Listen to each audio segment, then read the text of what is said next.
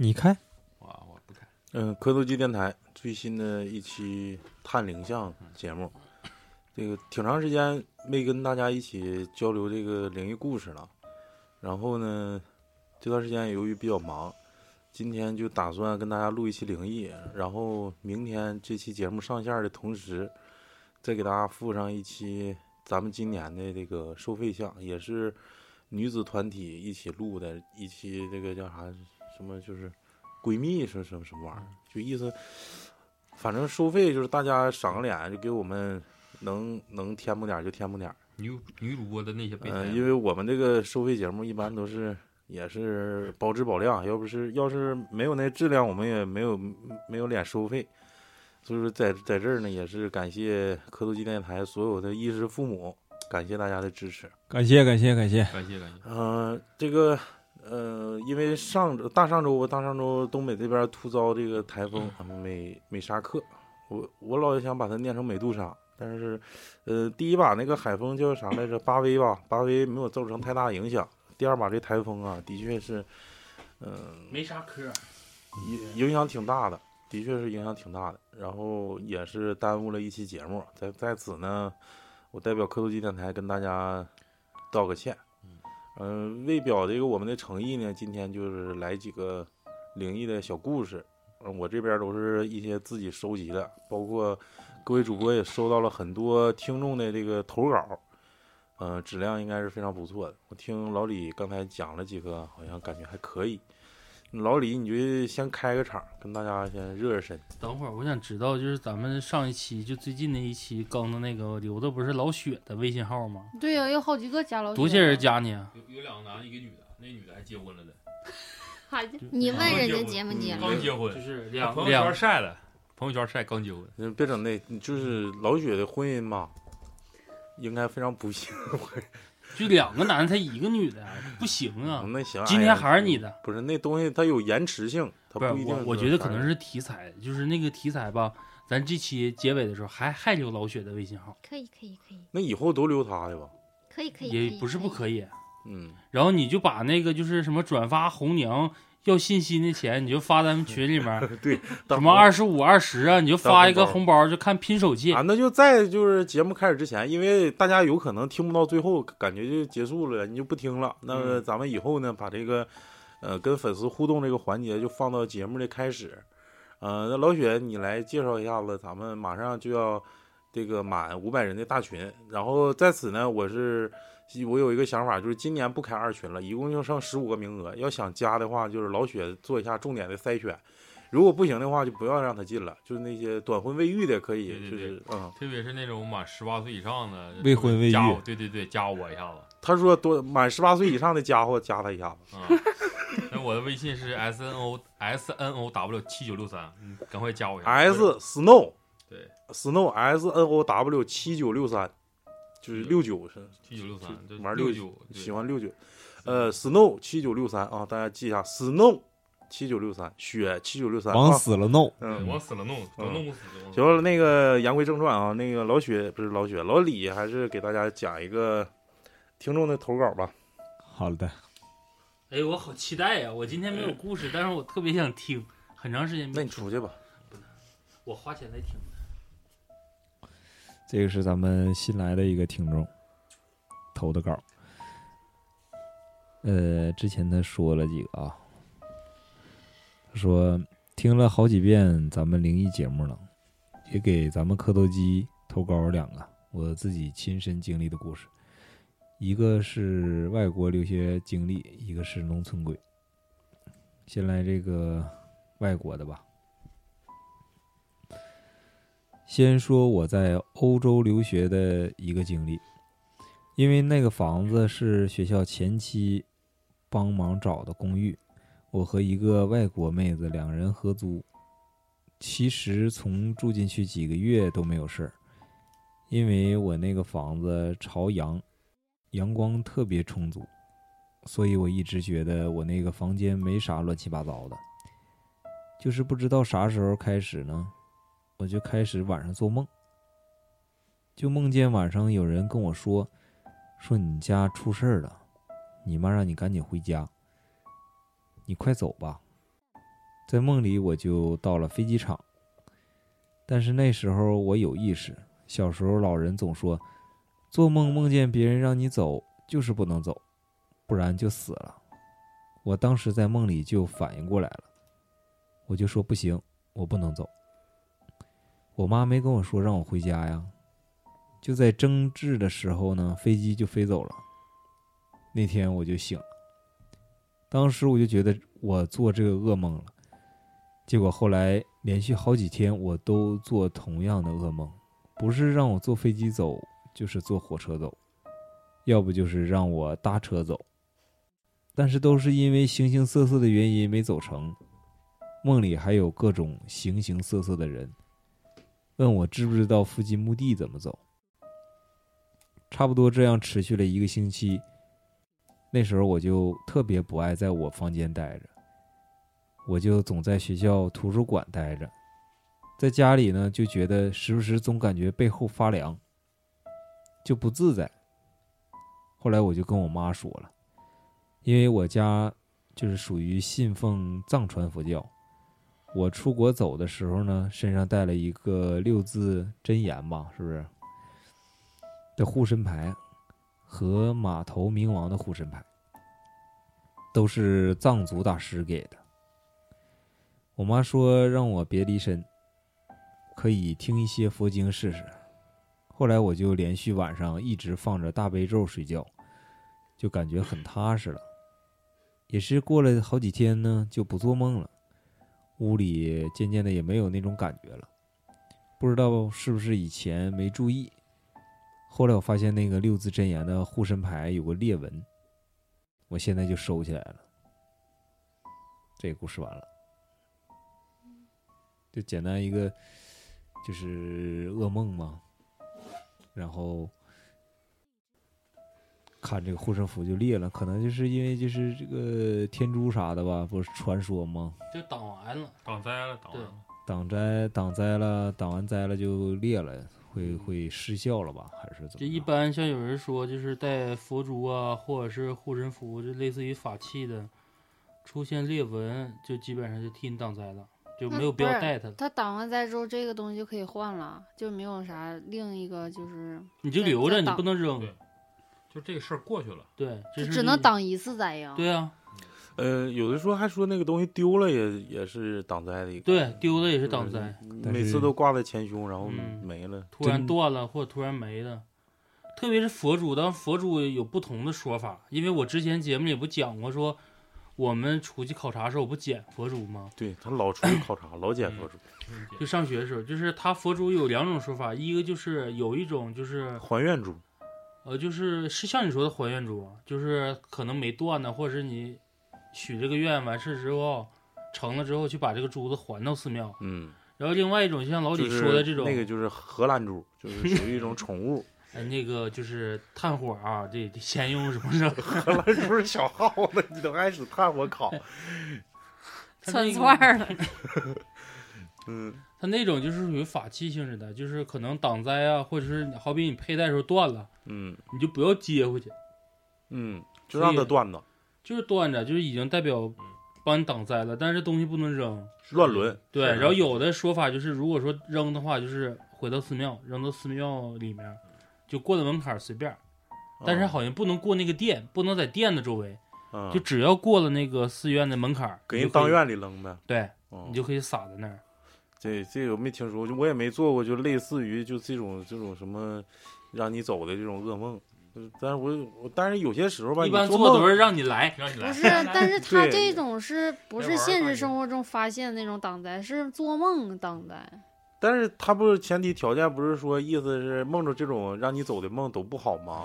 不是，如果你走了就是你你你，但是你你其实你这个你再重新去想一下，他其实是呃梦里是有人告诉他说你你母亲好像是家里或者什么什么出现变故，那有可能是就是一是他走了。然后这个东西给他挡灾，就本身这个寓意就不太好。第二种可能就是给他母亲或者家里挡灾，就是这这两种可能。但是具体是哪种，咱也不敢多说。但是那个东西不可能说是平白无故的就就裂了就坏了，这个不太可能，是不是？尤其是国外离这个这个祖国大地离这么远，嗯，反正啥都可能出现吧。这个你这老雪照镜子，八家镜子裂了，这摔的。嗯，嗯，呃，对长得我我老李讲这个，我突然想起来，去年去年也是大概这个时候，应该是十月末的时候，我这不去重庆参加那个好哥们儿这个婚婚礼吗？黄西服啊，不是黄西服，那去年的事儿。啊啊啊！去年去参加大崔的婚礼，然后那个正好咱们有个听众是一个北京大哥，就是四十多岁，就长得像那个老谭似的，呃那个那个那个 呃那个那个那个，就是对对，有点像吴秀波那个大哥胡子啊，对，大大胡戴眼镜那个啊，就贼帅。完了之后，他正好也在重庆，说说多少都咋的都得去去见见他。然后后来我们就在重庆约了一下见面，然后他也给我讲了几则这个，就是他在那时候他在这个瑞士留学的时候的一个经历。因为瑞士那个国家大大家都知道，就是那个生活很富裕，而且社保都特别特别好，应该可以说是全世界应该是最最舒服的一个国家了吧。呃，就是呃就是人都过得很安逸，就那种没有没有太多的那种竞争那种感觉。在那儿做鬼也挺幸福的。嗯，然后他就讲了一个，因为他本来就是家里的环境条件也挺好的，去也都是为了镀金的这种这种想法去的。去了之后，他住的那个地方旁边就是一个赌场，他每天都会赌到很晚回来。然后他就讲了一个，就是好像有点类似于鬼打墙，就是从赌场回来之后运势不是很好，老输钱那段时间，可能输了一个来月钱，天天灰头土脸的。反正一进去，因为那赌场大家都知道。就是里头给你打氧气，你当时是感觉不到外头到底是白天还是黑天那种感觉，就是那赌场里头没有窗户，什么也玻璃也没有，反正你进去就是玩玩，你还一直都特别亢奋那种状态。但是你一出来，你就会感觉，哎呀，天什么时候黑的我也不知道。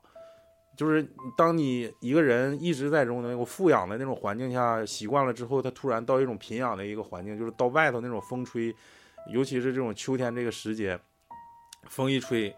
他说感觉突然就像，就是如梦初醒，然后就突然回回到他正常的一个正常的一个身体状态，他就感觉自己好虚，呃，然后就是乱乱走，然后就走。他说从那个，呃，就是赌场到他住的那个地方中间路过几几个就是 house，就是那种别墅，然后那个他说有一家他记得挺挺清楚清楚的，就是有一家别墅。里头养了一只孔雀，但他当时不知道那个是什么，就是他一走过的时候就听，啊，对，就这种声儿，然后然后他就走过去了嘛，但是他吓了一跳，就是对于他来说，可能这个这个声儿可能就是呃是某呃开启了某一个什么异次元的什么，就是然后他就乱走，他他就往家走，然后结果就走到一个墓地了，但是国外那种墓地跟咱们这儿不一样，咱们墓地不一般都是离城市群很远，然后在一片比较荒芜的一些地方，但是他们那块儿就是城市中心可能就有一块地就是墓地，嗯，没有咱们想象那么严重啊。见过，然后他就走，走到那个墓地，然后他就就是正常的墓地，你那瑞士我不我不太清楚，可能是德文或者是什么什么文写的那那种那种那种文字哈。瑞文然后他就看正常那个文字不正常应该是涂踏到那个就是墓碑上的嘛，结果他就看那个文字的后面就有一张有一张人脸，就是而而且还是很明显的这种欧洲人那种轮廓，鼻子很高啊，就是那种就是对，就不可能就是墓碑上踏人脸，但是在他看就是在文字的后面，就是隐隐约约的一个人脸，就是踏踏在那儿，然后他就吓傻了，吓傻了，就是一顿跑。虽然说是鬼打墙，但是没有说一直迷失方向的那种感觉。然后他就回回到他自己住的地方了。自己住的地方，他那也是一个公寓型的。他那公寓有一个有一个特点，就是室外的那种观光型的电梯到他的那个自己的房间。然后他就上那个房间，结果他就被锁到那个就是呃观光电梯里了。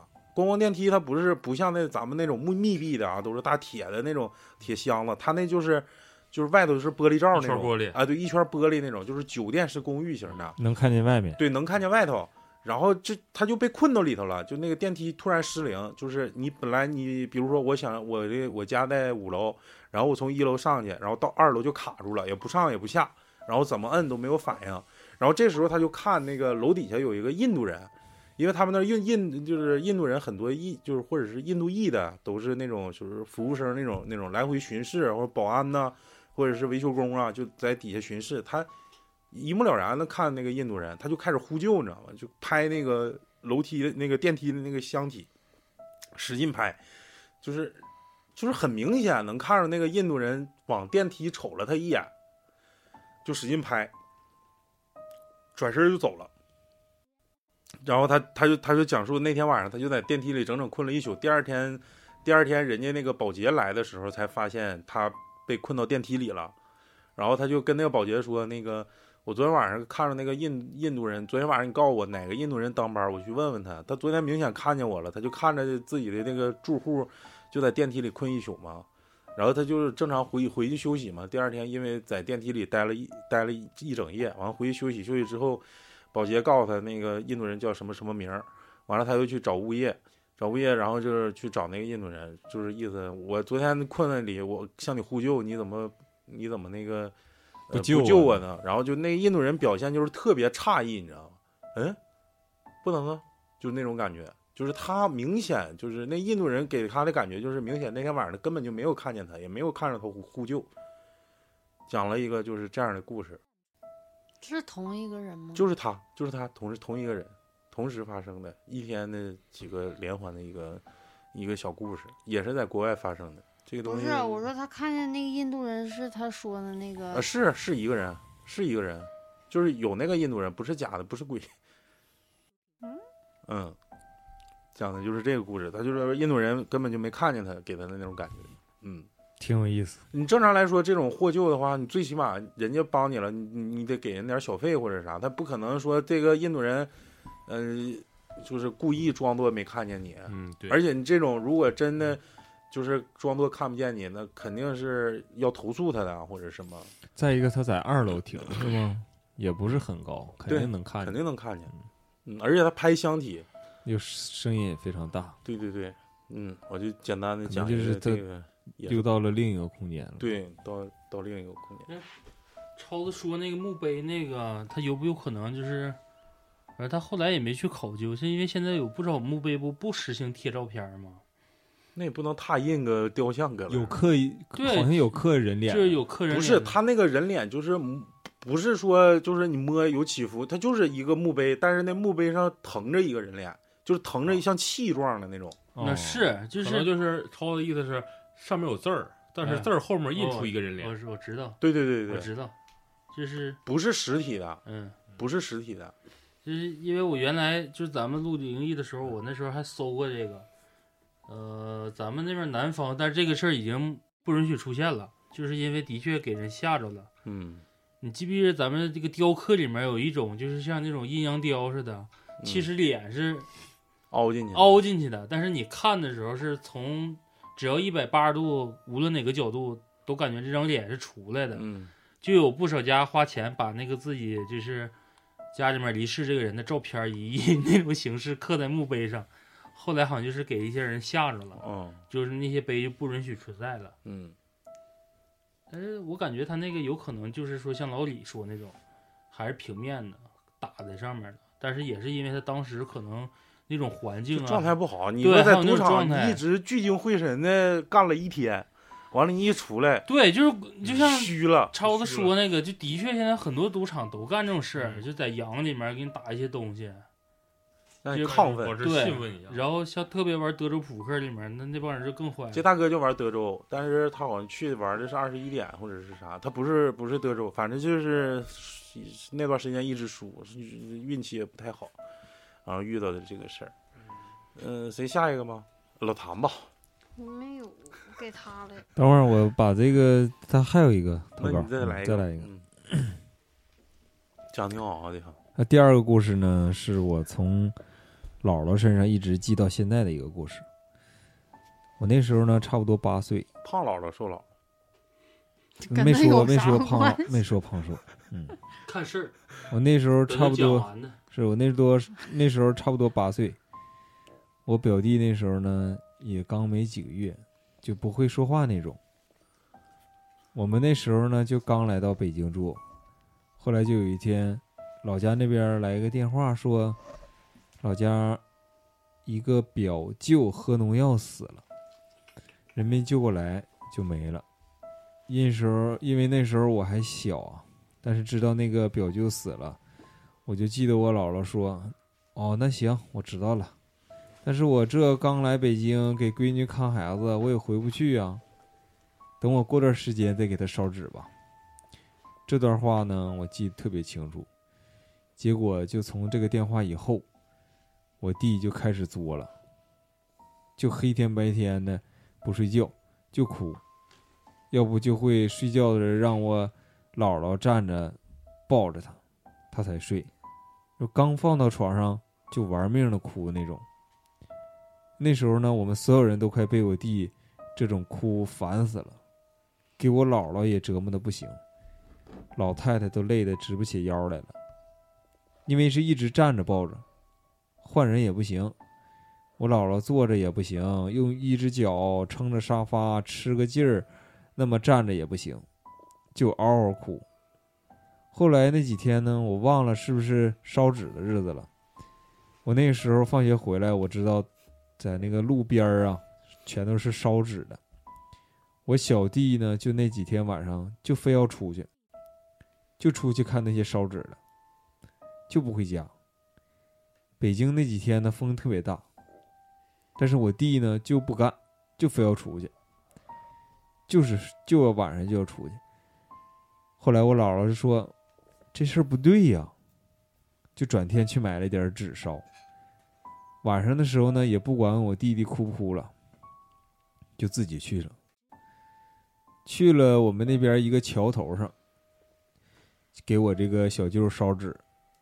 还真奇怪了，等烧完了纸呢，我弟弟就不作了，就可以踏实睡觉了，也不折磨我姥姥了。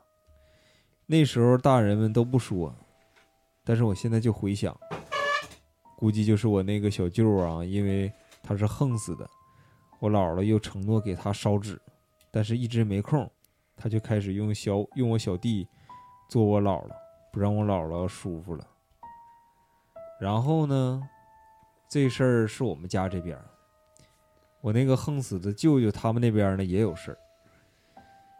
我这个舅舅呢，就是有点就是，就像老雪那种窝囊那种，就是因为家里嘛婆媳关系不好。我那个舅妈呢，总跟我老婆婆打架。婆媳关系不好应该是大宇。哦，对对对，反正就是，反正就是他俩。你能不能给我解释一下子？结果就赶上一天呢。那个舅妈就跟我舅舅较劲，说有本事你就死了算了，是不是大宇？结果一下呢就较劲了，喝农药了。当时借人家邻居家的车就往医院拉，还没到人还没到啊，人就没了。不得不说呢，这个邻居还真给面子，一般人谁愿意拉这种啊？结果还真死在人家车上了，然后人家还给拉回来了。人这邻居这车就发生怪事儿，就锁不上了。哦，就是非常奇怪啊，就锁不上了，车装不下了，就说不好使。那邻居家那个人呢，还因为这事儿来骂街了，说你好死不死，窝囊废啥的，现在死了开始作妖了啊！后天就是你下葬那天了，赶紧把这车给我解开。然后这邻居就把这个车开到墓地了。一边骂着，一边放了一挂鞭，车就好了，那这事儿就过去了。哎，这事儿跟我那个去那亚布力回来那个有点像。你亚布力也没犯啥事儿，你不就是那车椅子动了？我们路上就听咱们灵异故事来着。大家真的，那听着听众劝大家一句啊，出远门别听我们去。真事儿。那你说，反正那天也确实有点那个。蹊跷，本来就是咋的了？要要要滑，下午就想滑还是怎么？不是，是正常是咱们是玩两天，有几个证明非得要回来。对，就他妈的就就非得要回来。那谁不都急眼了吗？说他妈出来玩儿，他完一顿摔东西，莫名其妙的就突然就说就想非得要回来，就这么要回，为啥呢？因为因为那个时候是要从别墅搬到前面，说住那个。那个就正常那种标间儿，都都搬完了，嗯，然后都也都滑了，滑的时候也没有什么不开心，玩反玩的反倒比那个之前还爽，对，之前好，然后也都认识了，突然就说要回去，然后你又这些事情吧，就是事儿赶事儿赶在一起，就让你非常诧异。你像说，如果说单独只发生说那个沃尔沃那台车座椅的问题还行，是我坐在后车的时候，当我们那点跟他说，我说你看看你这个行车录记录仪录没录什么东西的时候，啪，那玩意儿掉了，嗯，就他妈给车上那哥们儿就吓屁了，你知道吗？就已经不行了，就不行不行的了。然后我说你回去看看记录仪有啥，我说不行拿给我看，不看我删他，我等会儿就删他，我等会儿就割他。对，而且回来之后，他不说那个到地下车库，那个车不就好了吗？自己就、又回到原位了。还你碰着个不是还碰着个小孩儿吗？，对碰个小孩儿一家三口那小孩儿就那就是在底下遛弯儿的，可能就是恰巧碰上了。但这玩意儿就完了，反正就那天那个咱俩刘宇咱俩埋埋猫那天，嗯，那天晚上也挺他妈有意思。你啊，俩是压你说啊，你着找你啊，啥东西了找你妹那那那那个猫没了那个是吧？对嗯我俩没猫，晚上十二讲讲来来来来，讲讲这个前因后果，大家也是说听没啥前因后果，就是去那个猫不行了，去完了就回来接，接回来那时候已经半夜十二点多了。嗯就是一道回来就很顺畅，但是要要往我家拐的那个方向呢，就在在那个是桥边上啊，你家爱莲堡一期那块儿啊，不是，反正就是那是大广还是啥来着，反正就是那条道儿啊，你学事儿，机场忘了。机场机场往机场走那条，完了就是就嘎啷一声声，嘎啷一声，嘎啷一响声，像压东西了呗。啊，对对对对，是有，就嘎啷一声，然后我突然就我就看一眼后视镜，你听我大大老逼说了，没有，我只是听着声音，但他没看，见，对我没看见。因为我看见了。你说当放个屁呀？那一会儿给你听那声儿。嗯，就咯啷一声车，就在我左左侧，左侧，左后侧吧，反正就在左侧，不在右侧。我先当啷一声，大宇坐副驾驶，对他那时候也没注意，反正我就一看，我就看我左后视镜跑着个黑色的东西，应该是猫，你们还去买猫？嗯，半夜十二点多，我抱着那猫的时候，那猫还有温度呢。你你一路都抱着了，没有，放车上就给放后面，那抱着它干啥呀？反正撸猫也不能给它抱醒啊。那时候我就觉得操！有嗯不太对劲儿，对，因为之前那个猫还有一个举动是啥呢？就是半袖一直不都非常温温顺嘛，比较粘人。它在我可以这么说，就在咽气儿之前的一下，就是比较激进的，就是像急眼了，还是说回光返照，呃回光返照，就是挣扎那么一下，就给我妹咬了一口，就非常狠的咬了一下。说我妹从接半袖这段时间，这个猫就没出现过说什么跟它闹着玩啊，说对我咬你一下呀，或者是说这时候我不开心呢，我钳你一下，就没有这个行为。然后就是在临没之前那种状态，而且那种那种眼神，就是我妹把猫递给我那时候都崩了，你知道吗？嗷嗷的，是我给抢过来的。抢完我给老李我说你赶快上车，我说你不用下来。然后我告诉我妹夫我说你给整一边去。然后我看我妹还哭呢，我说你别哭了，我说我刚他妈做完手术没多长时间。啊，哥你咋了？这算好点儿。我这一看一打岔过去了，我说你回去吧。但是他就学猫咬人这个事儿，我就感觉对嗯还是舍不得。他也不想走，但他也知道你对我尽力了，因为老李也知道，就是他我们也在劝，说可能这种这种病情情况下，你没有必要过多的去投入一些金钱，就可能反倒让他遭罪。然后那时候领回家不也希望他能缓过来吗？但是也是可能就到那个份儿上了。嗯，反正就是那天晚上那事儿，我觉得挺挺有意思。要正常的话，那个速度啥的，应该给那个那个东西撞的应该是挺严重。啊，没想到一撞完之后，那个玩意儿还还还还跑了。嗯，咱咱也咱也可能条命吗？这咱也没撞过，反正就没发生过，就觉得明明看着是是前面什么东西没有，完一过去咣啷一声，还是猫不会过横道，不会不会，猫不会过马路，嗯不像狗时候会看，只是它想过就是一一门劲儿跑，它不会再看有没有车什么的，就跟那个中国老太太啥过马路似的。那你是不是撞死个老太太？没有没有没有，在撞过，没死。对，有 有撞过有对，少，少，嗯，撞的少。这这真真撞过。谁再来一个？老雪雪碧，雪碧，雪碧，然后这是改名了，新飞扬，从今天起没有老雪了，只有雪碧。我给大家带来一个，咱们也学那个姐姐那个节目，就叫现在叫雪宝宝 Snow Percy，都是 baby 嘛。，Percy baby。这个是谁投的稿？是李总分享给我的。然后你在说这的时候，把你微信号再报一报。Snow B Snow Snow B，Snow 七九六三 S S N O W 七九六三，这我微信啊，到时候满十八岁的小姑娘可以加一下我。对，男男粉丝七九年生的，六月三号，在这里特别标注一下啊，老雪这边男粉丝不加，今年四十，粉丝。今年虚岁四十二，嗯，加的时候爆照，爆照，爆裸照。然后吧，先喝点啤酒。这个事儿吧，发生在十年前左右。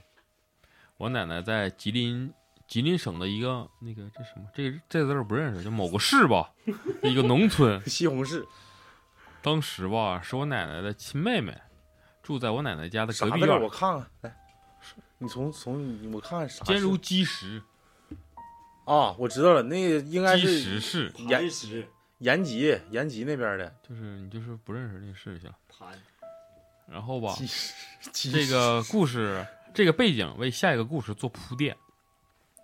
当时吧，我奶奶的亲妹妹的丈夫，就是连桥嘛，我应该叫姨姨父爷，在那那边的一个煤矿上上班。然后呢，到地下采煤的，怎么？没说，没说，说过了，你这你念就再说一遍吧。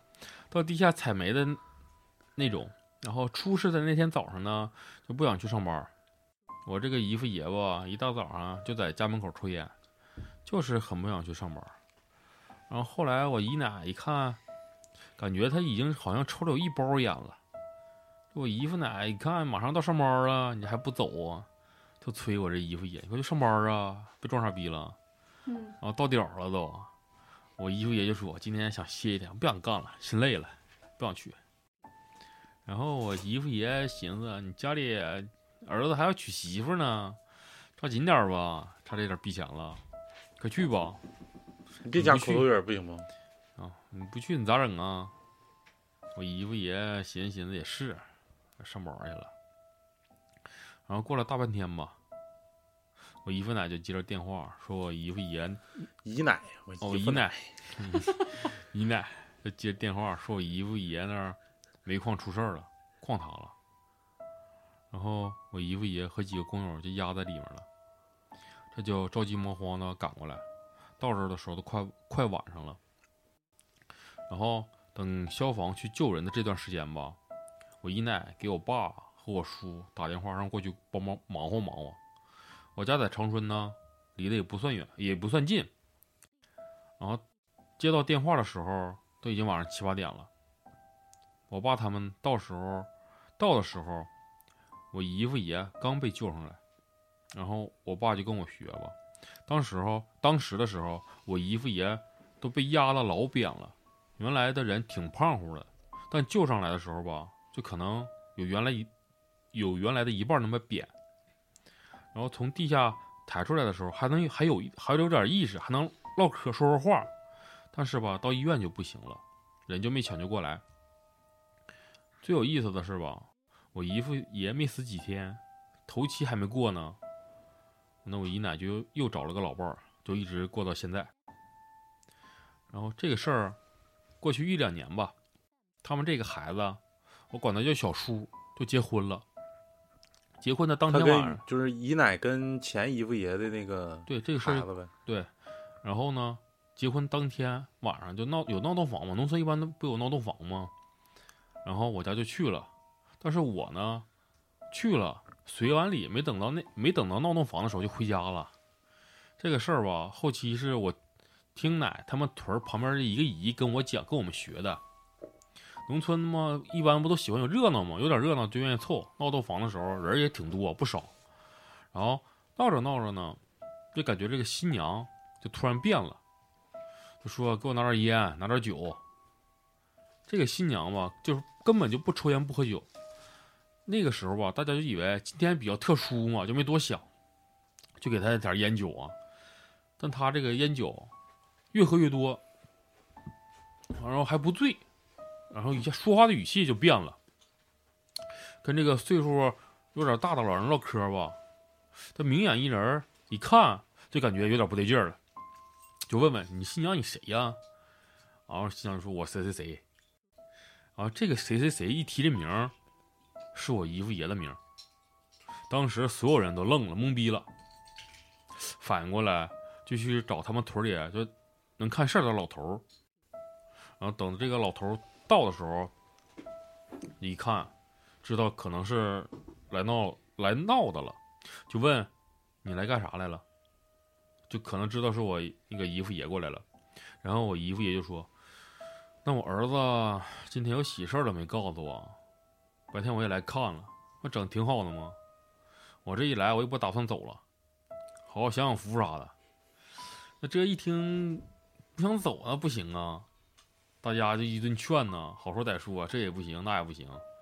完这老头一看，觉得挺凶的，他可能压压不住，就找了另一种另一个有点道行的，但是比较年轻的人过来。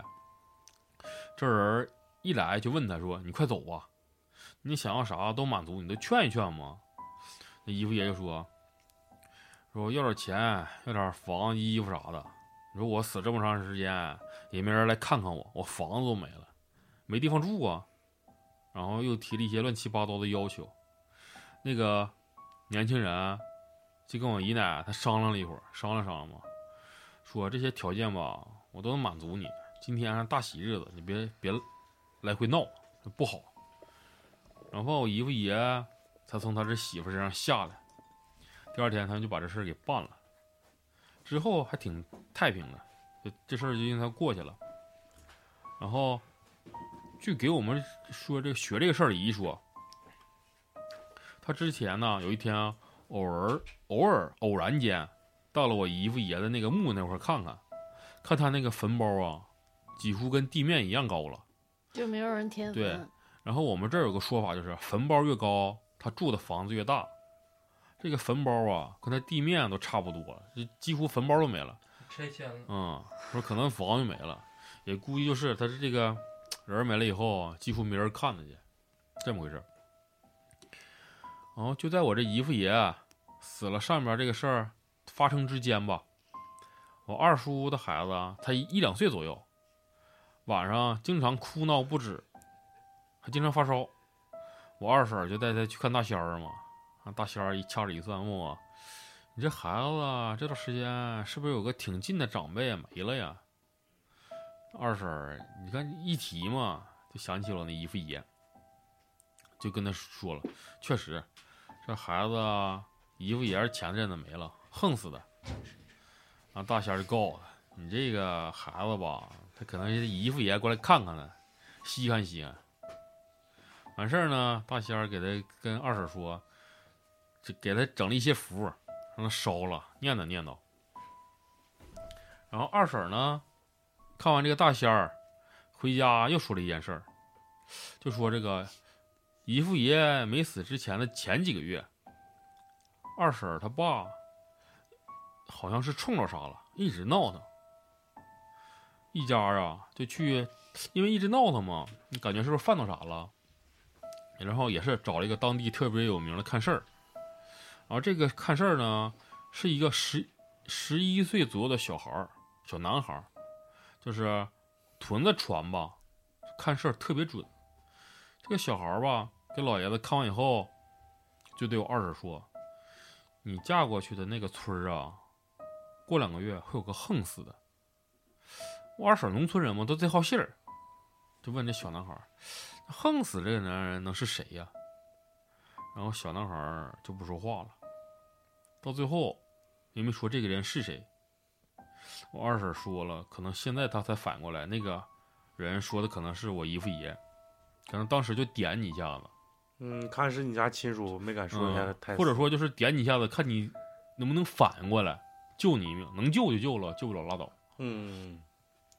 然后这回说我奶奶事儿了，那时候是个冬天，然后有天晚上呢，我叔的孩子跟我爷和我奶一起睡的，半夜呢，我孩子起夜嘛，叫奶奶陪他到外面上厕所。因为我奶家那后院是山，就把厕所建在山上了。晚上一般起夜就随便找个地方就解决了，俩人没打灯，摸黑出去的。回屋吧，这孩子就看我奶奶鼻子淌血了，这才开灯要擦一擦。开完灯一照镜子，发现眼角、耳朵眼儿全是血，可给我奶奶吓坏了。但是半夜啊，搁农村也去不了医院呢，就洗洗睡吧，也整不了。第二天呢，我婶就拉着我奶上我家去了，说这老太太有点迷糊。那昨天晚上鼻子、眼睛啥都流血了，那不知道咋回事啊。然后我妈呢，又领着他们去了那个吉大的医院，做了两天检查。啊，检查完以后，医生就说就是有点高血压，也没啥事儿。啊，大家一看没啥事儿，就回我家了呗。然后呢，我奶到我家之后，就一直躺在床上说有点晕，还突然就发烧了。吃了退烧药也不见好，正巧家里没有冰块了，正常得冰一冰嘛。我爸就拿塑料袋到外面装了点雪，外面包上毛巾，就这么给我奶奶额头敷上了。敷着敷着，我奶就感觉一阵眩晕，跑到洗手跑到洗手间厕所嘛，就疯狂的流鼻血，然后呢，就是眼睛跟耳朵也接着流血。我现在还记得那红彤彤的一片呢。我妈感觉呀，不对呀，就说要不再找人看看，是不是冲着啥了？大家也是觉得人医院检查也没检查出啥来，也可能是冲着啥了。然后一行人呢。就开车去找了一个看事儿的老老太太，老太太一看呢，我奶这样，说算了吧，算了算，然后把那个算了算了，直接给他算死了，这个掐掉啊，这算了算了，这掐指一算，算了算，把这个事情的起，差不少，把这个事儿的起因说出来了。我奶呢是九八年、九九年，然后到这。九八年、九九年半到的这个房子的，然后呢，他妹妹这是我姨奶，跟我姨奶做了邻居。之前呢，这家房子的女主人因为跟家里闹了点矛盾，一时想不开就喝农药自杀了，是这么回事。然后呢，死的样子就是七窍流血。因为我奶奶那天晚上起来上起夜上厕所的时候吧，正好就是那个女人死的时候躺下的位置。是冲着人家了，估计魂没散，然后人家就直接尝尝上我奶奶了。然后看完事儿之后，就算了算，破了破嘛，我奶奶就立马好了，也不发烧了，也也不流呃也不发烧了，也不流血了。那过了几天呢，我爸就给我奶送回家了，因为我姨奶奶在那边住的时间也长，什么事儿都知道了。他们就求证说到底发生了什么事儿，然后没等我姨奶说呢。他儿子说：“就确实有这事儿，他还亲眼见过那女人死掉的样子。那是他在那个事吧，是在他几岁的时候发生的。白天他到自己家院里玩，玩着玩着，就听见隔壁有人凄惨痛苦的叫声。那好信儿嘛，然后就到那个女主人家去看了。然后女主人就是因为跟家人闹矛盾，一直想不开，就喝农药自杀了。也确实是那样子。看那女的在那抽搐。”七窍流血，还一直叫唤，然后叫声吧，把这个村里的所有人都吸引过来了。没等到送医院就不行了，嗯，就这么回事儿。这确实冲上了，这是好几个事儿连在一起了。是是是，他家横死的挺多呀。嗯，这农药这个这个东西好像挺厉害，就是来不及送医院，直接就没。嗯，特别是那百草枯，百草枯是是一种农药呗。百草枯不是农药吗？啊，百草枯啊，嗯，百草枯，乐果，对我上次用那乐果，结果那啥了。那百草枯是最最惨的农药，我就你反省的机会，但不给你反省的那啥。不是，我就喷果树，就稀释。张着嘴喷的，没有啊，就是这呲，就拿那个当那个液体液体口香糖，就闻了闻了点那个雨雨滴的吧，小雨滴，雨滴，那水珠啊，淅沥沥滴。就给我整的那个脑瓜疼，太他妈狠了那玩意儿。吐了吗？嗯，没吐，就就晕了，就有点儿，就就就累了。像喝鹿血似的。不是这农药他妈不杀虫子，这死多少人呢？这但是你农药。我我印象中就是小时候，你没发现小时候就家里面就特别老人拿那个小喷壶那种，嗯有印象吗？嗯像个大烟锅似的，前面是拧那个，啊哦，对是有对，在后面夹屁后屁股那会儿一有个一打塞儿，滋儿滋儿一呲，就是那种声儿，像啊拉风音似的。那个时候，我就感觉那个敌敌畏的味儿，我挺喜欢闻的。我喜欢闻油漆味儿，就它那个味道跟那个油漆味儿其实挺像，没发现？油漆味儿、鞭炮味儿，我觉得我喜欢闻鞭炮味儿。油漆味儿跟那个汽油味儿是不是差不太多？呃有点区别，但是我更喜欢闻油漆味儿，但是闻闻时间长了肯定是受不了。但是冬天放炮之后的那个味道好。还有一个就有有一个胶叫利士德，那个 胶我也爱闻，我操，我你我都这是有毒瘾的你应。该整装修 我。真爱闻那个味儿。身体里面缺一个什么微量元素，就是喜欢闻那个味。就是得肾结石的，一般都都对嗯缺微量元素，尿毒症。还有那痛风的嗯都乐意闻。嗯，呃，喝鹿血的，还有抠坦克的，还有没有对象的，没有对象不爱闻，没有对象不爱闻，没没没有有没有对象愿意闻那种没有对象内牛满天天面闻。没有没有对象愿意闻卡布当味儿，就是那个腹股沟子抠泥完闻。哎呦，原味。原味人来吧那个谁下一个是谁了？我讲一个啊，你好，来来来，来吧。呃，在这段时间，这不是我我这个节目最开始的时候说了，在那个，嗯，因为台风的原因，我一周你一周别说台风，你不出去骚了去了吗？嗯，骚了一我周，一我一周没回来，嗯，然后两周，是，然后那个听了几个故事，感觉还挺有意思的，就是农村鬼，农村鬼故事。因为我跟那个村民吧，相对来说走的相对远一些，熟悉的也就是，呃，我们负责的那几户，嗯，再包括就是就是个当地的一些小干部啥的，呃，跟有一个大哥走的挺好。然后没事儿呢，就是因为外头刮大风下大雨，一到晚上也没啥事儿，在一起就聊天儿，尤其我俩还一个一个屋待着，就跟他唠嗑。大哥特别特别善谈，我也特别喜欢他。然后呢，就他就讲那个什么，讲说有有那天也是突然之间，呃，之前那个故事我就不跟大家介绍了，刚才给老李讲了一个，呃，就是我们那个限高杆儿那那个那个位置，我说大哥一一整我就问他嘛，有的时候我就问他，我说这今年那个因为这个台风啊，咱们那庄稼啥的，嗯，都挺严重。再一个就是说台风把一些那个的确是那个农民的民户的那个他们自己住的那地方，都是整的挺严重，有有房倒屋塌的，就这些东西。我说那个大哥，我说那个是不是这回这个，我就问他，我就说那个这回粮食肯定是不太好。再一个就是说，我说那个这个狐狐黄啊，我就就是故意渗透给他，就是说我想我想了解的这些东西。我说狐黄一般都都搁哪儿？是水一淹了，是不是也都没了？他说狐黄都不在那里头。不说说不在庄稼地里，我说那庄稼地都啥？他说庄庄稼地里基本上都是大眼子儿跟田鼠，狐黄很少在那里。我说狐黄都在哪儿？他说一般都是荒废的一些小房子、仓房，这里多。我说讲几个吧。我说那那我他说那我给你们讲，我给你讲一个。他说有一次他惹祸了。我说啥叫惹祸了呢？他说有一次他下地干活嘛，那时候还没有普及这种这个机械化机械化收收地的这这这这个这个这个还没有这么普及，没有这个机械。然后呢，他就是拿镰刀去那个嘎那个苞米，然后去嘎那个还有那个黄豆，他黄豆必须得是人哈腰完了把那黄豆给给给给嘎下来。然后这个嘎嘎，他就感觉后面有人跟着他。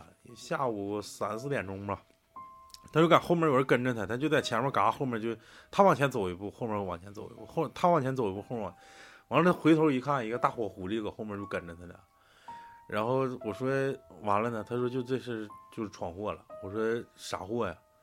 他说他回回头就是想吓唬他，因为他膈应的就是本来自己干活就就是反正就是挺枯燥的嘛。完了之后后面有个这么玩意儿跟着他，他就别连带玩儿了。回手就是就是想想抡抡抡一下子，结果没抡着他，那那狐狸就吓跑了，就这么就就闯祸了。我说那你闯啥祸？后来咋？他说后来第二天，第二天第二天上午的时候，他拿那个也是一个一种收割机，那时候都是手持的，手持的也就也去整那个整苞米还是啥，那就是有点像咱们那个割草的，放上柴油里头就嗯转的那种，就是有点类似于除草的那些东西。然后他就往我就是边推帮边往前走，结果就是这个机器就失灵，就是那个铁片子就飞出来了，差点就给他砍着。打石头的。对，就是也你，但正常来说，那地里哪有石头？没有没有石头，全全都是就是黑土嘛。咱们这儿哪有说地里有石头的？地里有石头的很少。然后就奔出来，就飞出来了。然后回家就吓坏了嘛。那肯定的，那从来没遇到过这事儿，而且那种概率非常小。你说的这不是我，我不我是我知道跟你那很像，但是这个事儿的前因后果在这儿。他回家之后就开始发高烧。而且高烧很长时间不退，家里人就说你去找人看看吧。然后他就去找人，他说你给那个狐狸人搁那修修行呢，就是意思人家狐狸在修行过程当中有一关就是模仿你人走走道，他有一关是这个。结果人家正在那修行，你你回头就给人吓走了，给人家什么损了几年的道行，破光了。然后就意思说人家就要来报复你。他说那那我家孩子都烧这样咋整？你去上哪哪哪烧纸，然后就是说的，就是可可整容了。比如说什么三捆啊、六捆啊、九捆啊，在三个不同的地点呢去烧，然后之后你到我这个香堂，到时候什么给我拿三尺三红布，我能给你破这个事儿。因为这个狐狸好像是就是意思，当地就比较牛逼的一个，就是已经成气候了。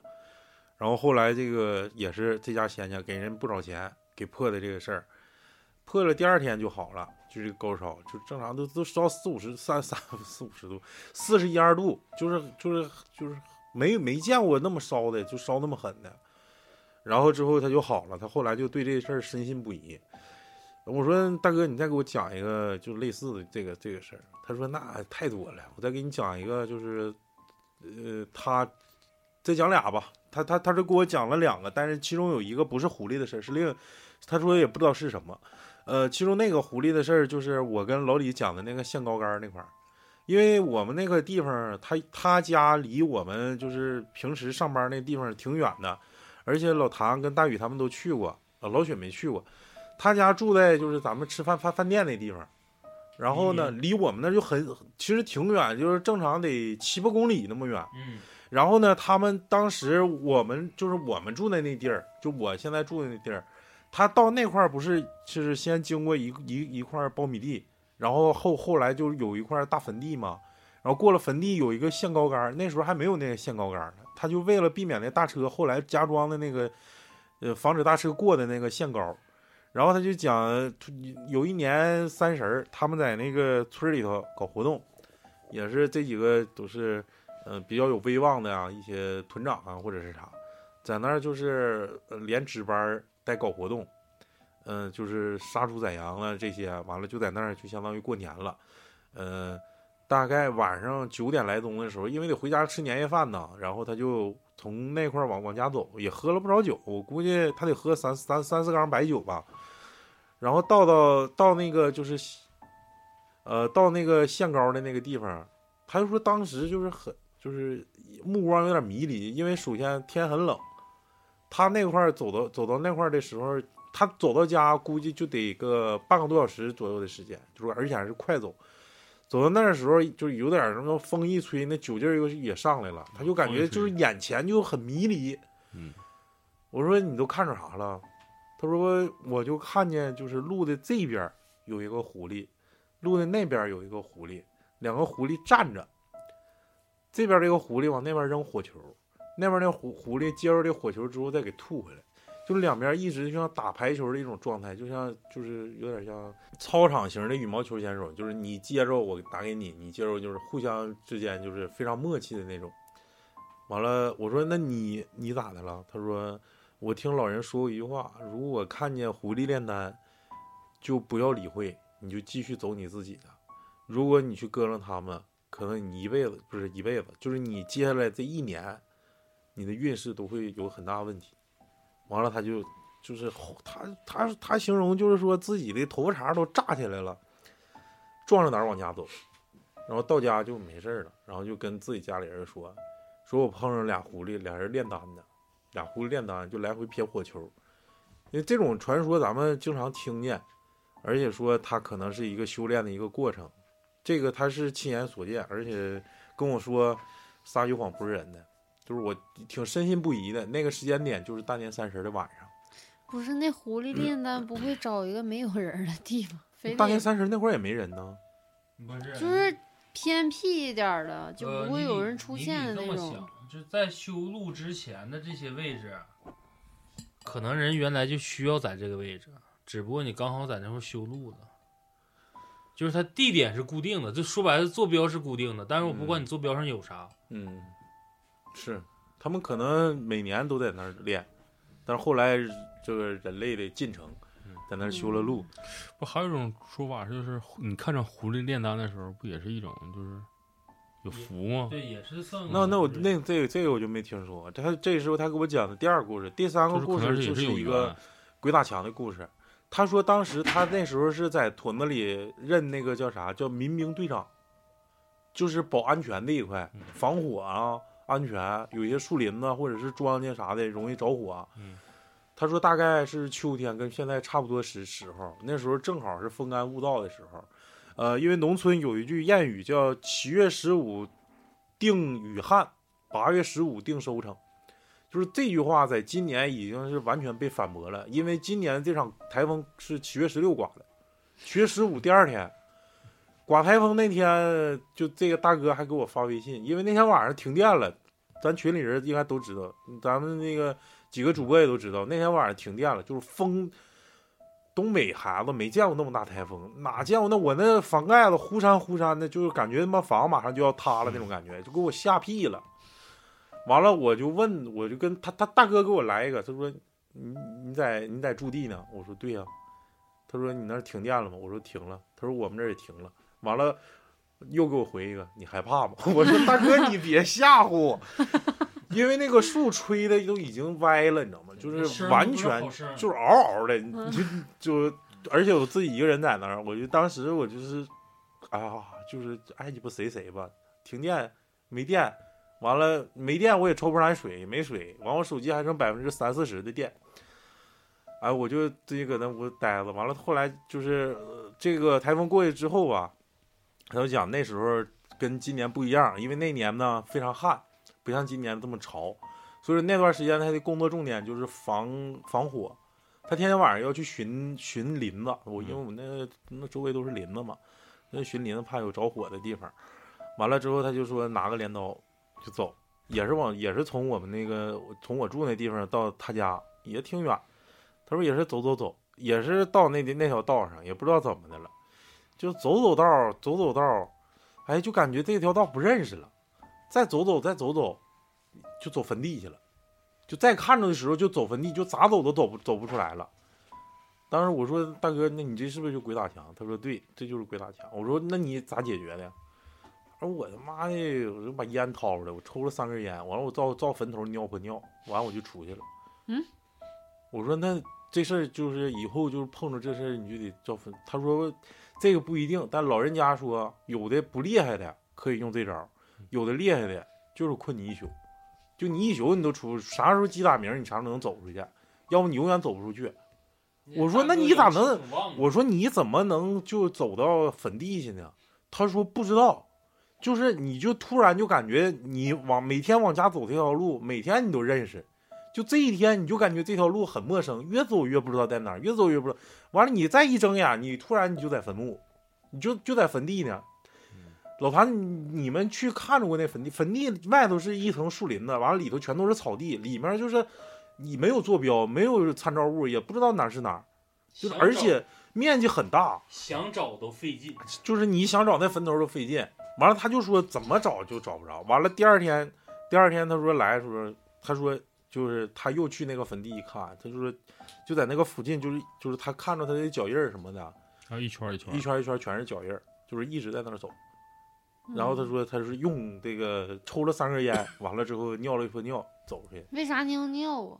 不是这玩意儿不是驱邪吗？啥的吗？啊，我估计是吧。那玩意儿不是那鬼打墙，其实墙，搞鬼怕脏东西，好像是他也想过尿埋那为。啥鬼打墙就是 都往坟地上走？是因为坟地那些鬼儿完招他，让他在那块儿去吗？逗他玩儿呗，嗯逗他玩儿呗，我估计是这个意思。这就是讲了三则农村鬼啊，嗯这也是，呃，可能大家也听过，这也比较传统。嗯，嗯，我还会继续跟那个大哥收集。大哥农，村鬼，大哥，我想给他请来，但是他吧，就是语言表达能力的确是有，但是有一些土话吧，的确是有点上不了台面儿。我他妈的，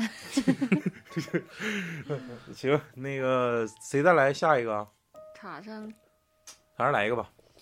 不是老李说一裤兜子就他妈讲一个这呀？不行，以后没有要还好几个他讲好几个我我想我有一个那啥，不算赠菜，但是跟超子说那个狐狸有点贴切了。他那段时间就是只有高烧了一阵子，我快说快讲吧，就也是在农村，就是秋收的时候，然后这大哥就是像超子说的，拿的那个没有没有条件不是那么特别好，就没有那些什么电动的那些，又都是手割，就已经秋收之后去打草去，打那个苞米杆子什么的。他这个遇见个事儿，就啥事儿呢？就是他在干活的时候，呃，好像不是狐狸，是有黄鼠狼，就是有两个大的黄鼠狼，一直围着他在转，就打扰他，就不想让他干这个活，一直不想让他干这个活。然后就是打扰他的时候，他这个这个人嘛，一烦躁的时候干活不就比较激进了吗？我说那个镰刀不是手持那镰刀，是那种长的，像大杆儿似的那种，长杆镰刀，像死神刀似的，死神那大镰刀似的。收割，他去打那个草，打草，然后割那个苞米盖子。他这个时候就是也可能又又转回来了，就是黄鼠狼两个比较体型比较大的一直在打扰他，在来回蹦。他这时候就上脾气了，然后他再再往下轮的时候，也是刻意的，就是想把这个东西吓唬走。他是轮轮到什么时候啊？可能是轮个两三分钟的时候吧，就脾气越来越暴躁，用劲儿越来越大。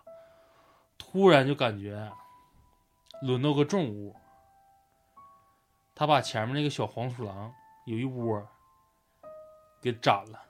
嗯，直接给轮了，然后紧接着就不是好叫，就不是好叫，就那两个大的就不是好叫，然后他倒没发生什么事儿，就可能这事儿就过去了，但是也是在别的地方打草的时候，他是把别人误伤了，把别人这个腿直接打断了，就是轮草轮草轮草，因为你看这个轮草，就是收草这师傅打草打草是不是打打羊草的时候，这是马直道走，就是你是你那个道，我是我那个道。嗯，一定要有个梯字形，就不能并排抡，肯定是个梯度，像脉搏似的。他那天好巧不巧，后来说出事儿的就是看他自己画出个弧，就奔人屁后去了。对，就奔着人去了。然后他轮的时候就是没，他以为是直线呢，其实是个歪线，一轮给人一个腿削了，嗯，那腿没断，这露骨了，把骨头啥的就像刀切，削一半就，就是钝刀砍了一下，腿还在那啷当着，但是腿棒骨明显感觉就像敲舌似的，在那半断不断在那啷当着，就这么个事儿。然后就是正常算工伤，然后人说可能是你报应，就是让你破个财什么的，但是人家可能也算半原谅你，就是说我们可能是路过在这儿，然后他来作你的，就是不希望你往前进，就意思你给我们让让道，让我们走。嗯可能也是因为沟通原因，然后你也不是有意的，把这些我的孩子什么的给腰斩了，或者是打死了。嗯嗯嗯，然后也有人，我们那时候唠嗑说，可能就是赶上这对黄黄鼠狼夫妻，可能道行有点浅呢，或者对，弄不了，没法报复你，但只能说给你一个小惩戒，在那块迷你一下子，嗯，做歪了。对，抹子，反正也是让大家说，就是在道上碰着这种这种动物情况围着你，对，不是，我就不理解为啥他们就也没咋的？他们他们气性那么大呢？谁对气性大呀？这黄鼠狼啥？一窝一窝都给他不是。他一直在围着你转，然后一直叫，就是你本身人也是害怕的。一看这野生动物是黄鼠狼，为啥总奔着我？但是大家就可能现在野生动物也比较少，不像原来老人，好比说你在森林里走，有人突然打你肩。你像我爸跟我爷爷就说过，就在林子里走，就特别是有狼的地方，如果是你单独走的时候，一旦有人搭你肩，绝对不能回头，你宁可扛着他一直在走，背麻袋就摔过去呢。比如老谭要给我搂住脖，然后一下给这个，因为那个时候就是狼搭肩。嗯，就是等着你回头那下咬你脖子，它是一个习性问题。不能弹跑骚啥的。呃，像我说那种反常也都注意点吧，可能就是保护他孩子的一种行为。我今天状态不太好，太累了，然后不不给大家读那个老个，李也累了，谁让你俩昨天晚上？谁到了喝鹿血了？不是他昨天不过生日吗？哦，大玩儿呗。大玩儿对呀，光角色扮演，光上 party 了，演孩子。哎呀，十二点多才睡。哎呀，今天中午今天妆都没化，然后就那我就讲一个，那天我看直播，然后一个看着直播玩儿，一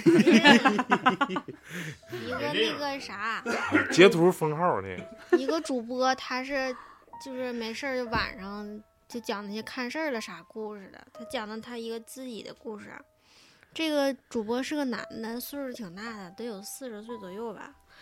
他讲的是一个怨灵的故事，嗯，就说他有一天他孩子生病了，但是不至于说特别严重的那种，他就一直在作他这个主播，就作他爸，就作他，然后就就一顿哭，一顿矫情。嗯，但是就是吃啥药都都不好嘛。后来他就找一个远方的亲戚，这远方亲戚是新疆的，他不是什么出马仙儿，也不是就是庙里的那种，他是一个超度亡灵的人。然后他可能算了一下吧，然后跟这个这个主播说：“你把那个听筒给你儿子，我跟他说点话。”然后就把那个就让那孩子听他说这些话就好了。好了以后，他说：“你让你媳妇儿嗯别听这块儿。”然后说：“这个让我媳妇儿啊，让那个主播啊啊媳妇儿别听。然后说这个你儿子吧，他其实是你前女友之前跟你在一起堕的胎，然后然后怀他怀他他现现女人怀了，就不是怀的，就就是投胎投投不是，他儿子不是生病了吗？然后就是气场就特别低嘛，然后这个小魂儿就上上他上他身儿了，这就作那个孩子去了。今年正好是九岁，这个孩子就是一直没有投胎，是因为这个男主播他的阳气太重了，那个孩子上不了他的身儿，就上那孩子身儿了。后来这个主播还跟他跟他的那个前女友说呢，就唠这个事儿，这真的是，呃，算下来的话，现在应该是九岁。啊，新疆那师傅直接说你那孩子应该是九岁了，是吧？嗯，那他俩堕胎的时候，孩子应该是挺大呀。啊走？月了，可能是。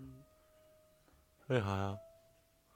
不是，不有个说法是到几月几月，孩子这个灵就是灵媒啊，或者我是气入灵了，对就才能就是说说白了，它才算是个生命体，而不算一个胚胎体吗？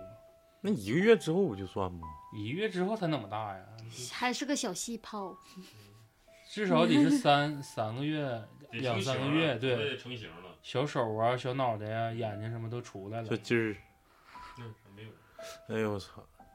我还有一个就是前两天我朋友跟我讲的，他说他的妹妹，他爸就是在他很小的时候就没有了。他家是农村的，他有一天晚上就做梦，说梦着这个他爸就是要他变变成一只大公鸡。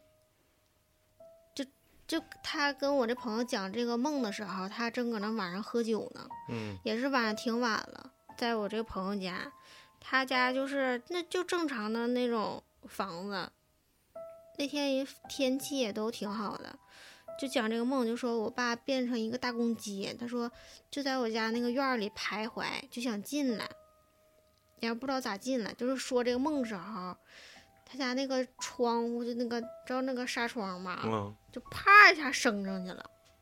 哎呦我操，我的后背我嗖一下就麻了。当时给他俩吓得就嗷一声，就把他这我这朋友一下 把她老公给整醒了。啊她老公说：“你干啥呀？” 完完了就害怕了，他俩就都挺害怕。那他爸死了吗？他爸就是很小时候，他爸就死了，然后他哦做梦都说，他我爸变成一只大公鸡，大公鸡想进来进不啊啊来，啊！他爸很搁。院儿里徘徊。哎呦我操！哎呦，那天就是说啥风都没有，就是夏天。然后他家纱窗之前也没有毛病，就是一下啪一下就以后咱们大家都别买那上下抽那个，我就是拿那个那就是拿那个锁 锁那种那个。烂条，就是啪一下就上来给我吓，我怕它掉下去。他现在体重大了，一下就它会摁摁呐它就上面可能有蚊子啥，就是拿小爪去拍去。得给他张下去。对呀，我就贼害怕。七点八九公斤，够十五斤多太牛逼了！还有没有了？你不还有一个我给你投那个，我给你转那个。老雪再来一个啊，然后咱们今天就告一段落。呃，很很好记啊，这个 S N O W 七九六三7963，七九年六月三号生人，这是往前去。谭总分享给我的一个故事。七九六三有可能是前女友的生日，是我呢六月三号的。哎呀妈，我前女友质量挺高啊。快点，快点。这个故事吧嗯是，哎呀，一下子。嗯，那 还有一个是我以前同事，这个是粉丝带来的，还有一个是我以前的同事，他在吉林那边工作吧，在一个钢那厂上。上边儿为啥不念头啊？啥还有一个，这不这老些呢吗？啊，这全是啊！我他妈跟你说那些，哦你好这个像嘚儿这这个粉丝带来，前面掐了。这个粉丝粉丝说了，我其实也没什么特殊的经历啊有这么多字儿，啊，对对对，然后记得我小的时候吧，去我后院的亲戚家找我妈，找妈妈嘛，然后路过我家后院的时候，就看小葱地里，后院农村一般后院不是种那个种菜嘛，对，嗯，然后有个白色的类似编织罩的东西，然后看了一眼就继续走还，没当回事儿。走了两步吧，就突然感觉想看看具体是啥。当时天比较黑，等我把手电筒再转过去的时候，就什么也没有了。我当时就就有点急着了，一身，然后就接近于小跑的样子，跑到我亲戚家去找我妈了。这这是第一个事儿。那胶丝带就就风吹了呗，他不胶丝带了吗？他这个背景就应该说是没有风，因为他没说有风嘛，就他一打眼儿，也可突然看见也可能是眼睛花了，一打眼儿看有个有有个白色的东西，但是再一打眼儿，手电筒一照就没有了，嗯，那不一定是塑料袋儿，指不定是啥。嗯，可能是什么东西动了一下子对对对吓人。可能是 snow 啊我我，前两天那个你就你能不能嗯不是你被自己影子吓过吗？你拿那玩意儿说啊，没有？我说大宇，不不，我就说我说你们被自己影我子吓我呀吓逼喝的啊，啊，真是！哎，我操，被自己影吓一下，真他妈吓人！真老吓人了。你笑啥呀？真的，我就有，就我那车雾那儿那块儿，我那会儿不讲过吗？就打雾雾那儿了，完了我就走着出去啊，完了后面就没有探照灯，我我那个鸡巴，你最开始那探照灯在我脑瓜顶上，完了就，哎，我就感觉哎。哎，我这脚下这这块怎么好像有什么玩意儿似的呢？完了越看越长，我操，给我吓的，对我我就是忽闪忽闪，我这什么玩意儿啊？我那点是咋吓着了？就是平时你知知道自己影是啥样，那点不穿雨衣吗？嗯，然后一走也是走着走着走着，就是穿雨靴走那块儿，肯定是不知道脚底是啥，水不是比较深吗？嗯我就就绊了一下，就绊了绊了，就像绊葱似的，绊了一下。然后这个时候后面就单位那个执法车不一闪一闪的嘛，他刚好把他们那个警灯关了，就大灯照着，给我一办完了之后吧，我再看那个影儿，他一动，给我吓一嘚瑟，然后我一动，我再一动，影不还动吗？我就更害怕了。我说这我操是啥呀？其实就是，也戴完那帽子，戴完雨衣，他整个这个这个状态，他妈看着就是不是一个人影的状态，嗯，就比较扭曲了。我说那天就吓得比较挺长时间没吓着了。裤子湿。嗯，不是，屁股后面是哎，。你看那影儿拉不拉了尿？我敬个理不止，，我那就不止我裤子湿了。我把右手抬起来，结果影那边是个左手，是不是？那你就裤子都飞了。我给你竖了个中指，影子。然后这第二个事儿，还有一次就是我十多岁时候晚上睡觉，我感觉自己呢被被子把头给蒙住了，而我的手呢是举过头顶的，身子动不了。等我眼看喘不上气儿的时候，我猛地一使劲儿才可以动。说，然后这种事情呢，一共经历过四回，这些都是一些我经历过的小事儿，就是比较短。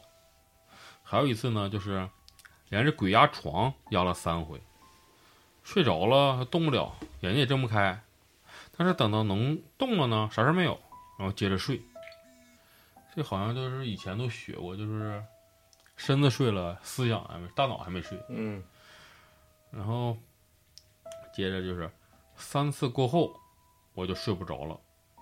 当时是下午四点多，就是有一次就是整压床三次三次以后，然后并且呢，我家供的是观音，呃，是这么个事儿。嗯然后就这这一项就过去了，他就学接着下一个，还有一个呢，就是我们附近一个服装厂的事儿。我同学他老姨呢，好像是好像是他老姨，但我是记不清了，在那个服装厂上班，农村啊冬天都得生点炉子，然后炉子可能排烟不好，中毒了，一家人都死了。嗯，一氧化碳中毒。嗯，等到过完头七之后呢，在那个服装厂上夜班，去厕所的都会看到我同学那已经已经去世的老姨站在那里，也不说话，就是直直的站在那里边，给那些工人吓得都不都不去厕所了。然后这个事儿呢，发现了好几天，发连着发生了好几天，到最后呢，是厂老板找人做了法事，这个事儿就过去了。嗯就人已就这个，嗯嗯。然后呢，这还有一个就是，我朋友在辽阳遇到的一个事情。有一次呢，我朋友和他朋友去别人的别人家喝酒，回来的时候呢，需要路过一座桥，桥下是一片玉米地。当时那个玉米跟玉米杆都被收走了，地上很秃的，就砍过以后嘛。然后他俩就骑着摩托过桥，坐在后边那个人喝多了，就突然对我朋友说：“哎，你看那个苞米地里站个女的。”然后我朋友当时喝了酒，但没喝多少，哎，回头一瞅，哎我操，确实是个女的，白白衣长发在那里，在在那站一动不动。我朋友我朋友当时就明白了，他对后面人说：“哪有人呢？你看错了。”他当时明白了吗？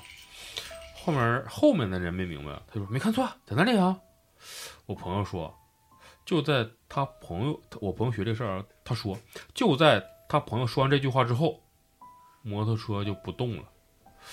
摩托摩托车能启动，但是档挂着不走道。嗯，后面那个人呢，一看不走道了，就想找那个女的，反正也不找道，找找找呗。当时吧，那个人还没往那边没方那方面去想，单纯就是酒喝多了，看看就以为是个啊女的呢。就想单纯的问问，嗯，你看这个，搭讪也行，不分别别问别问了，你别说话啊。呃，这时啊，我朋友看他奔那个女的方向就去，就喊他，哎，那个谁谁谁，你干嘛去啊？快回来推车吧，别嘚瑟了。谁谁知道谁在谁大晚上在那站着呀？对不对？就是那个人就感觉突然，他感觉突然不对劲儿了，两个人就跟头把着把那摩托车推回桥上，然后摩托车就能正常走了。等到第二天，我朋友问他，在当地派出所的哥们儿这个事儿的时候，问问这个事儿嘛，就是说那会儿有没有啥事儿？那哥们儿说，这个女的你不是第一个见的，以前人以前有很多人都见过，说这个女的被人奸杀的，一直没破案，就在那儿徘徊。我估计可能找凶手呢。嗯，有可能。不一定是找凶手，因为很有可能就是我就是想来迫害或者是报仇，就是对女性不尊重的这种男性。只要你来了，就代表你对我有这种非分之想，我就整死你。对对对，哎呦我操，后面有点凉啊！这个挺我我。感觉我这想法对对对比较占比例。你迫害没有用啊！嗯我操，那我都知道那块儿整死个女的，后边我他妈是那人儿，我也不会去。我也不我不可能去啊。嗯但是他一出行呢，来来呀，来玩儿啊，来玩儿大爷，不，他长那样，谁敢去啊？你这太吓人了！这不那都这样了，明明喝完酒都都知道不是那白衣服啊，长不大撒的，我不去。你你要搁店儿里头，穿身红就过去了，三百包大活儿。业务熟。嗯啊，然后还有一个事儿，这是我以前一个同事嘛，他在吉林那边上班儿，啊，在一个钢厂上班，在一个钢厂。晚上起夜的时候嘛，就看见房屋的东侧墙根儿有个穿中山装的老头在那捣鼓什么东西。他当时睡迷糊了嘛，就上去问：“爷们儿，干嘛呢？”那老头头也没回跟他说：“啊，这个绳子有点紧啊，我解不开。”我同事就问了嘛，那好心嘛，爷们儿用不用帮忙啊？那老头说：“哎，不用了，不用了，一会儿我老伴儿过来了，让他弄。”这个时候我他就走到那老头附近，你看看嘛，睡迷糊了，然后就发现老头的脖子那儿啊有一根很粗的麻绳，他当时一下反过来了嘛，感觉不对，没敢往前走。这个时候吧，就突然他一朋友出来起也是起夜，就过来问他：“你在那干嘛呢？跟谁说话呢？”然后他就说：“我没干嘛，和老头说话呢嘛。”那个人就说了：“哎，我操，你别吓我，那他妈哪有人呢？”这时候我同事一回头，那老头儿没了。当时我同事就跟我说，他当时的想法就是进屋换条裤子，然后他就直接进屋了。第二天他就不干了。后来听说呀，他那屋子以前吊死过两口子，就是在那个屋东面的墙根那个位置。啊，老头老太太都死了，嗯，说解绳那个。对。哎呦我操，你是不是刚才想说模特的事儿啊？没有，那服装厂，你为啥你说你想起来一个？嗯，不知道该说不说。你说吧，该说不说，该说无妨。嗯，珊珊讲的那好个，说不说。珊珊不讲之前来不讲了一个他那个朋友撞车把人给撞死那个了吗哎？呦我操，你别说，我害怕那个，我看着当事人了，真假的啊？真的。你坐着坐着坐着，来，大家好好唠。你还当事人？服务员来俩卡布奇诺，这这块儿你剪不剪是你的事儿啊，因为我们不跟司法所在一个地方办公梗了。不是，就是我们不跟司法所在一个地方办公吗？嗯他那块儿就是服刑人员去他那块儿叫什么什么劳界还是啊，我知道，就是教育对什么嗯什么什么什么教育嘛。啊，那天去个女生，穿一身黑衣服白 T 恤，我看短头发，半短不短那种，就聊就骚去了。没没扎起来，然后进那屋说我来那个扎 扎起来，这头发扎不起来那种，挺挺瘦的，个儿不算太高，特别瘦，但是整个人一进屋那个状态就有点疯疯癫癫那种，身上的确都是一些知名品牌的那种打扮，就一看疯疯疯癫癫的。就是我说不上来，就看这个人好像不算太正常。我当时反应就是不是可能在监狱里面待的时间比较长啊，嗯，或者怎么的。然后等到我们那个同同事完事之后，我就没事就好打听，我说你看这今天来这是啥案子呀这老妹？儿行。这咋犯的？然后我还以为是他同事呢，嗯都不是同事，这是我们一个那什么老街对象嗯，啊。我说咋了？他他这个没啥事儿，就是开车把人撞死了。然后我说咋撞死的？说开一个挺好的车，然后什么车着了，然后他他没事儿，那人死副驾驶了。哦，我操！我说这一下就跟你说是在大同那边吗？然后对我说我说是那面吗？他说对，在大同那边哪个哪个哪个县路挺偏的。我说哇，我说这个跟我们那个灵异故事里面某一期讲的。然后他那时候他一直在追咱们节目呢。嗯，我说那你听听，我说肯定有一期我们讲到这儿了。我说你看看，碰一碰是不是？他说那应该没跑了，那不会这么巧到嗯，女同志，然后好车偏偏，然后家有钱，完了之后。疯疯癫癫，疯疯癫癫，我说，就就是感到整个人状态，然后后来他说：“哎呀妈呀，你等会儿我给你看他朋友圈。”我说：“咋的了？”他说：“如果咱俩要说一个人，你看他现在的状态，天天发的也不是原来那些什么东西了，全都是什么佛经啊、藏传佛教啊，然后就是什么天天什么念什么文啊，在家写什么大悲咒啊，就类似于这种东西。然后我看就有点杂了，就是可能藏传佛教要有要偏多，但是有些写的还都是传统佛教的东西。”嗯，就是就是，我就感觉这个整个人的状态就不对了。我感觉这事儿还是对他打击挺大的。那肯定是好朋友，嗯，肯定是。然后我就大概也把咱们那个故事跟他讲一下，我说什么钱箱要钱，平时怎么地。